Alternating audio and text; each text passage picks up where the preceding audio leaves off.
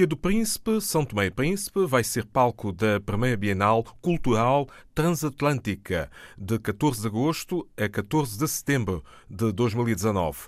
O objetivo é promover, valorizar e dar visibilidade ao património cultural da região autónoma do Príncipe, como explica o organizador Eduardo Malé. Vai acontecer a primeira Bienal com conceito Floripesfera, que é o nome que nós escolhemos para essa primeira Bienal. E Floripesfera porquê? Floripes de Alto de Floripes, manifestação cultural de referência aqui aqui da Ilha do Príncipe e esfera por, pelo facto de Príncipe ser reserva da biosfera. Então é um casamento entre essas duas coisas e aqui, neste contexto, estamos a falar da conservação do património cultural, não é? que é em primeira instância aquilo que nós pretendemos com essa Bienal, preservação, promoção, de cara ao turismo, de cara à promoção até de, de, de novos valores culturais para artistas, novas formas de criação artística para a Ilha do Príncipe, que muitas vezes nós ouvimos sempre dizer que Príncipe sofre de dupla insularidade, por diversas, por uma série de dificuldades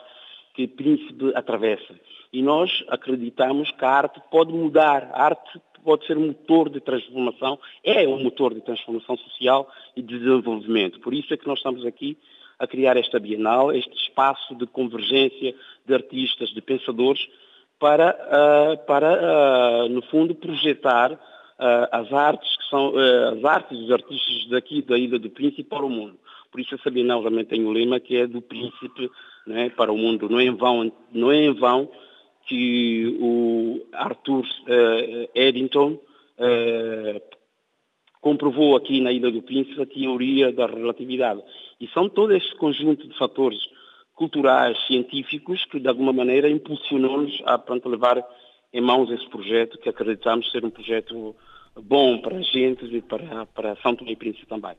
Que artistas é que estão uh, a participar na preparação desta Bienal e que também vão dar uh, fogo a esta iniciativa? Bom, em primeiro lugar, nós temos a valorização dos artistas locais, os artistas da Ilha do Príncipe, os, uh, os artesãos locais, as mulheres criadoras, porque nós temos aqui mulheres que trabalham na vertente de conservação do património através da transformação de resíduos sólidos, como é o caso do vidro, uh, mas também temos, evidentemente, por uma série de razões, nós temos artistas que vêm de fora até para ajudar-nos também nessa promoção internacional que nós queremos dar, este cunho universal que nós queremos, global que nós queremos uh, conferir essa Bienal.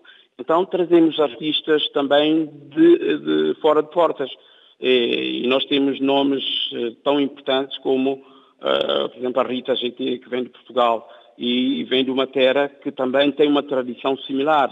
Vem, ela, a Rita GT vem, vem de Viana do Castelo e Viana do Castelo tem uma celebração similar. Tem o Alto da Floripes, que é celebrado na, nas, nas terras de Neves, em Viana do Castelo.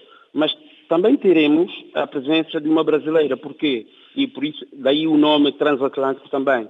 Porque o Alto de Floripes, que é celebrado aqui em São Tomé e Príncipe, tem uma trajetória que passa pelo Brasil, e vem parar aqui a, a, Ilha do Príncipe e de alguma maneira nós quisemos ter essa representação, essa representação brasileira aqui na Bienal. Mas também não é só por essa razão.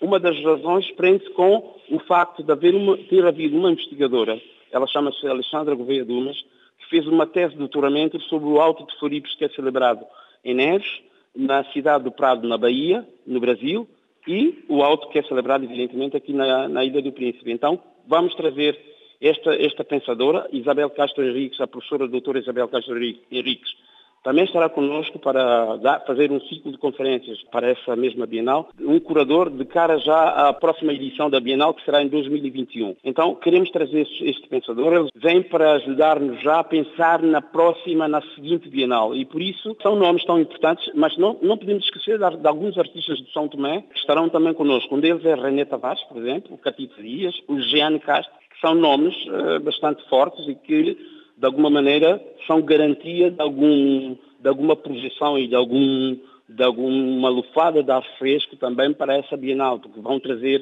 uh, vão trazer trabalhos e ideias que vão compartilhar, compartilhar com gente do Príncipe e é isso que nós pretendemos, essa partilha de, de, de património, de, de, território também de alguma maneira, né? porque estamos agora na Ilha do Príncipe, Ilha Irmã do Príncipe, somos todos não é? é somos todos uh, uh, irmãos. Essa Bienal prima também por uma coisa básica que para nós é fundamental, que tem a ver justamente com a ideia da união, da e, e, eu defendo isso em toda a linha, porque a arte, eu digo sempre isso, desde que comecei com este desafio desta Bienal, que a arte serve para unir e para congregar no seu torno gente e para a pacificação de ânimos, porque tem havido em algumas situações alguns, parece que há aqui uma espécie de, porque é de São Tomé, porque é de Príncipe, há sempre, mas nós não queremos, não, achamos que a cultura e a arte é justamente para banir barreiras, não é? Não a arte não serve para criar barreiras, mas sim para abrir caminho, é como se fosse um bulldozer, algo que abre fronteiras para, para que todo, todos convivamos num espaço comum.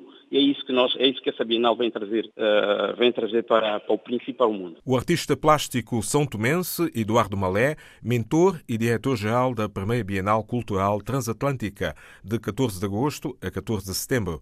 O certame vai ser inaugurado quarta-feira, às 17h30, horas locais de São Tomé e Príncipe, nos antigos armazéns de cacau da Roça Sundi, Rua da Guiné-Bissau, cidade de Santo Antônio do Príncipe, com o apoio do Governo Regional. O Espaço Beleza ao Cais do Sudé, em Lisboa, vai acolher, na quarta-feira, com início às 22h30, música para Mpili. Este evento conta com as participações dos cantores guineenses Ineida Marta, Remna Schwartz, Henrique Daro e Charline Vaz um concerto de angariação de fundos para a construção do Colégio Feminino Impili, projeto educacional da região de Biombo, Guiné-Bissau. Ainda no Espaço Beleza, esta sexta-feira, João Luz, cabo-verdiano, apresenta o baile crioulo a fim de criar, recriar o ambiente sociocultural da Pracinha do Mindelo, na ilha de São Vicente, Cabo Verde. De 9 a 18 de agosto vão decorrer as festas em honra de Nossa Senhora do Rosário, no Barreiro, margem sul do Tejo. Artistas lusófonos vão atuar também. Logo no primeiro dia, 9 de agosto, os Calema de São Tomé e Príncipe. Dia 11, Chico Moreno do Brasil. Dia 15, Jimmy P, português de ascendência angolana entre outros protagonistas como os portugueses Emanuel, Cuca Roseta, Municipal, DJ Kamala e David Carreira. Todas as atuações com início às 22 horas no palco das Marés, no Barreiro. Este sábado à noite, 10 de agosto, a transmissão na RDP África do 5 Festival de Música Africana do Algarve.